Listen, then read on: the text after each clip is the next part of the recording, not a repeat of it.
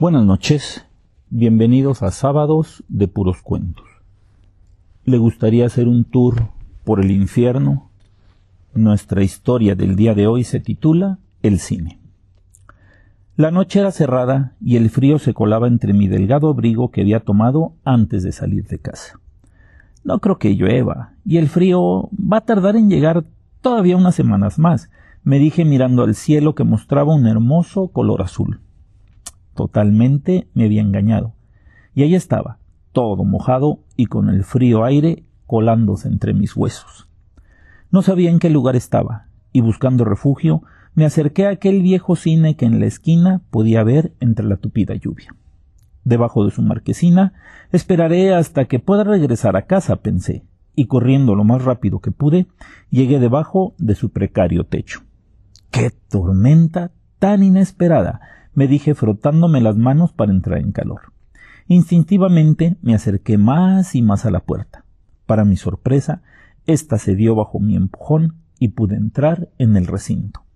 La oscuridad era total. Al fondo, la pantalla se dejaba ver entre relámpago y relámpago. La larga hilera de sillas parecía interminable. Hola. ¿Hay alguien aquí? pregunté como se hacía siempre en las películas. Solo el eco me contestó. Vaya, por lo menos aquí estaré seco mientras amaina el temporal allá afuera, me dije con una sonrisa, y buscando la más cómoda de las butacas, me dispuse a esperar el tiempo que fuera necesario. Debí quedarme dormido, no lo sé a ciencia cierta, hasta que una voz me sacó de mi ensoñación. Carlos, amigo Carlos, despierta, despierta y sígueme. La voz parecía salir de todos y de ningún lugar. Yo frotándome los ojos me enderecé de mi asiento y busqué por todas partes a aquel que me llamaba por mi nombre. A unos diez metros descubrí una figura que de pie me miraba sonriendo. Era un tipo alto, de piel morena clara y espeso cabello negro. Su fina figura estaba vestida con una amplia túnica al estilo de los griegos clásicos. En la cabeza llevaba una corona de laurel y me recibía con una hermosa sonrisa. Al momento reconocí a uno de mis personajes favoritos. Virgilio, amigo Virgilio, ¿qué haces aquí? le dije mientras me levantaba de mi asiento. Virgilio es el guía de Dante Alighieri en la famosísima novela de la Divina Comedia. Es aquel que le sirve de guía a través del infierno y del paraíso. Hola, Carlos. Hace mucho que no te veía, me dijo. Yo le di la razón. La Divina Comedia la había leído hacía unos quince años por última vez. Sintiéndome un poco culpable, me acerqué a él. Perdona que no te haya visitado en tanto tiempo, pero ya ves, el trabajo, la familia, le dije. No te preocupes, los buenos amigos jamás se olvidan. Dime, ¿qué puedo hacer por ti? le dije con una sonrisa. Ahora soy yo quien va a hacer algo por ti, reviró tomándome de la mano. Seré tu guía a través de un mundo fantástico que sé que a ti te encanta. Te llevaré a conocer de primera mano a las más famosas criaturas del terror. Ellas nada te pueden hacer, siempre y cuando no te sueltes de mi mano. ¿Listo? Sin esperar mi respuesta, comenzamos a caminar a través de las oscuras sillas directo a la gran pantalla. Yo pensé que estaba soñando, por lo que gustosamente me dejé llevar. Al llegar a la pantalla la atravesamos como si fuera de humo. Al instante el cine quedó atrás. Yo lo podía ver como si detrás de una ligera cortina blanca estuviera. El camino delante de nosotros era estrecho y oscuro. De repente salimos a una hermosa sala con alfombras y cuadros decorada al estilo de los años setentas. Eh, ¿Dónde estamos? le pregunté a mi guía, quien por toda contestación me indicó que mirara hacia la escalera central. Lo que vi me paralizó de terror. Bajando como si de una enorme araña se tratara, venía una chiquilla a cuatro patas, pero doblada arqueando la espalda en una posición increíble. El cabello le caía sobre la cara que dejaba entrever una espantosa mueca. Tenía la piel llena de cicatrices y purulentos granos de los que salía un líquido amarillo. Sus ojos eran de un verde acuoso profundo. Al llegar donde estábamos, habló con una voz que debería de pertenecer a un viejo borracho, en lugar de una pequeña y dulce niña de diez años. ¿Qué hace él en mi casa? Los voy a llevar al infierno, nos dijo. Calma, Regan. Solo estamos de visita, le dijo Virgilio con una calma que me hizo erizar el cuero cabelludo. Yo de mi gusto ya habría corrido, pero el firme apretón de mi mano por parte de mi guía me recordó lo que me había dicho. No me gustan las visitas. Las voy a llevar al infierno, gruñó aquella espantosa cosa. Calma un poco, calma, mi amiga, que el padre Carras no tarda en venir, le contestó Virgilio. Por toda respuesta nos escupió un asqueroso vómito verde caliente y maloliente que, de no ser por una invisible barrera que nos protegió, nos hubiera dejado bañados de arriba abajo. El diablo siempre está de mal humor, comentó mi guía, y seguimos nuestro camino. Yo temblaba de pies a cabeza después de conocer a la famosa niña del exorcista de esa manera. Ya te dije, no temas, nada te pueden hacer si estás conmigo piensa que estás en una enorme casa de terror, en donde todos los seres que veremos son solo artistas disfrazados, dijo mi amigo para tranquilizarme. ¿Y lo son? Eso depende de cada quien, fue la enigmática respuesta. Sin saber cómo, estábamos en una vieja mansión de estilo victoriano. Las altas paredes sostenían un techo que se perdía en la oscuridad. Parecía más un castillo. Los enormes y oscuros cuadros representaban viejos personajes de una era ya ida. Caballeros de relucientes armaduras y mirada fiera nos miraban alumbrados por antorchas que daban un aspecto lúgubre al lugar. Todo estaba descuidado y lleno de polvo. El lugar acusaba un descuido que le hacía parecer casi abandonado. En el centro de la amplia sala estaba un ataúd. Sabes ya dónde estamos, ¿verdad? me preguntó mi amigo. No tuve tiempo de contestar. El ataúd comenzó a abrirse lentamente y una blanca mano de largas uñas empujó la tapa hacia arriba. Con un agudo chirrido se abrió del todo y un fantástico ser salió del mismo, pero lo hizo en un solo movimiento. Como si fuera una tabla que alguien levanta con una invisible soga, el habitante de aquel lugar salió a la oscura noche. El conde Drácula grité sin poder contenerme. Al escuchar mi grito, su cabeza giró hacia donde nos encontrábamos. Mi querido amigo Jonathan Harker. Qué placer, me dijo mirándome con sus ojos rojos y sonriendo mostrando unos enormes colmillos que relucieron a la luz de la luna. No, mi estimado conde, él es mi amigo Carlos, y solo viene de visita, le aclaró Virgilio con una sonrisa. Los ojos rojos del conde me miraban como quien ve un apetitoso filete y lleva días sin comer. Oh, perdone mi torpeza, señor Carlos.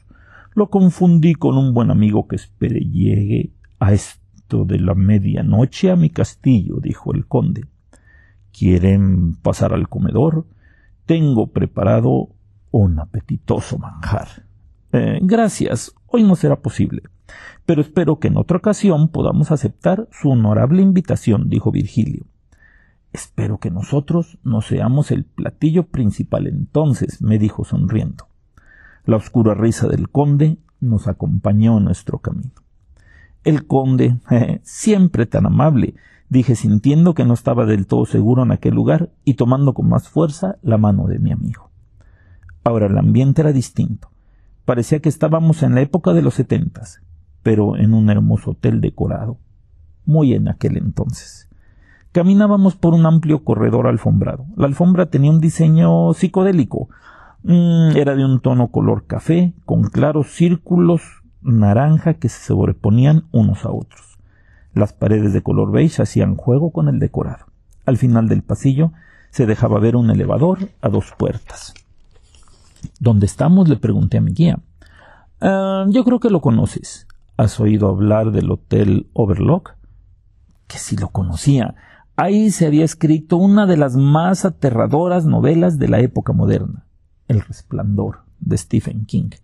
Iba a decirle algo a mi amigo cuando una voz infantil me sacó de mi meditación. ¿Quieres jugar con nosotras? Provenía de unas lindas chiquillas, claramente gemelas, que vestidas de azul nos miraban sonriendo. Si no supiera quiénes eran, me habría gustado aceptar su invitación. Sabemos que te gusta jugar con tu nieta Lucy.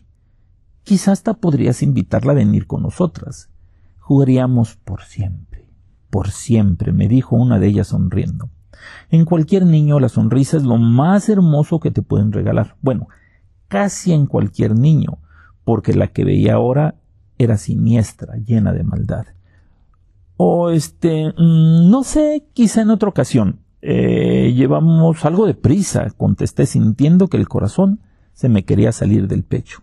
Ven, nos vamos a divertir, dijo la otra, mientras detrás de ella se abría la puerta del elevador dejando salir una espantosa ola de sangre que rápidamente comenzó a llenar aquel lugar. Al mirarlas de nuevo vi su verdadero aspecto. Se mostraban descuartizadas. Alguien había utilizado un hacha para divertirse con ellas. Uno de aquellos espantosos seres me dijo Ven, te vas a divertir.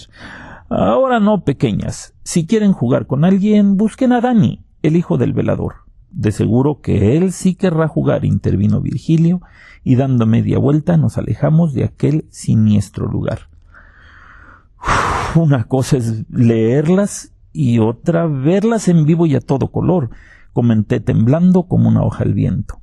Y no es lo mismo leerlas que verlas, me dijo mi guía con una sonrisa. Tenía toda la razón. El lugar ahora era más siniestro si es que esto era posible. Estábamos en un sótano de una fábrica o una fundición, ya que innumerables tubos corrían por todas partes formando una intrincada red. De algunos escapaba un ruidoso vapor que hacía que el lugar pareciera estar entre la niebla más densa. Unas lámparas de color rojo le daban un espantoso fondo a aquel lugar. Una canción infantil se dejó escuchar a lo lejos. Uno, dos y tres ya viene otra vez. Al momento supe en dónde nos encontrábamos. Era la guarida de Freddy Krueger, uno de los personajes más sanguinarios creados en los últimos años. El chirrido del roce de metal contra metal hizo que los pelos de la nuca se me erizaran. Lejos la canción infantil continuaba. Freddy viene por ti, Freddy viene por ti. Bienvenidos a mi mundo. Pasen, pasen, dijo una horrible voz detrás de nosotros. Al volvernos nos encontramos con un hombre que presentaba la cara totalmente quemada y desfigurada. Los labios se habían contraído con el fuego, y unos oscuros y profundos ojos nos miraban desde la sombra que proyectaba un espantoso sombrero café roto por todas partes. Sus dientes negros nos sonreían mientras nos mostraba sus manos enguantadas. En la derecha llevaba un guante que en lugar de dedos tenía unas enormes navajas con las cuales arañaba el tubo más cercano. Cárgame la chingada. no pude contener mi exclamación al verlo tan cerca y casi por instinto hecho a correr. El fuerte apretón de mi guía lo impidió. Hola, mi amigo Freddy. Tanto tiempo sin vernos, dijo Virgilio con una sonrisa. Dime, ¿quién es tu amigo? Quizá le pueda mostrar dos o tres cositas, dijo Freddy sacando la lengua y lamiéndose los quemados labios sin dejar de mirarme. Lamento desilusionarte. Él es solo un viajero que tiene una misión que cumplir al final de su recorrido. Lo he traído solo para que te conozca, dijo Virgilio. ¿Me lo puedes dejar unos segundos? Quisiera enseñarle algunos trucos que me sé, dijo Freddy, mientras me enseñaba la mano izquierda, separando mucho los dedos. Rápidamente y sin mediar aviso alguno, con las afiladas navajas de su mano derecha se cortó de tajo el meñique y el anular, de los cuales brotaron chorros de sangre oscura. Su risa nos acompañó hasta la salida de aquel horrible lugar. A pesar de todo y con los pelos erizados por lo que veía, no quería que aquel increíble viaje terminara. Para mi desilusión, noté que caminábamos de regreso a la blanca cortina que sabía era la pantalla del viejo cine. Virgilio, Virgilio, eh, ya nos vamos, pero aún faltan muchos monstruos por saludar. El hombre lobo, la momia, el monstruo de la laguna negra. Sí, mi amigo, pero el tiempo se acaba y aún no te he dicho cuál es tu misión en esta aventura. Triste por saber que aquello llegaba a su fin, regresamos a la pantalla y la atravesamos. De nuevo estábamos en la sala del cine. Nada había cambiado. Por fin sentí que Virgilio me soltaba de la mano. Ya no había peligro alguno. ¿Sabes cuándo se escribió Drácula? Por 1800. ¿Y El Resplandor? en 1972. El monstruo más nuevo es Freddy Krueger y él nació en los años 80. Desde entonces, la imaginación y la creatividad han ido alarmantemente desapareciendo del mundo. Ahora todo es Internet. Los libros. ¿Quién lee libros actualmente? Solo el 6% de la población lo hace. Y lo que es peor, ¿quién escribe nuevos libros, nuevas historias. ¿Quién deja volar su imaginación para crear mundos nuevos, fantásticos, tenebrosos, amorosos o de cualquier otro género. Ahora, ahora todo es TikTok y OnlyFans. Esas plataformas que te entregan un producto no solo totalmente preparado, sino masticado y hasta digerido. La gente de esta época ha perdido la creatividad, la imaginación.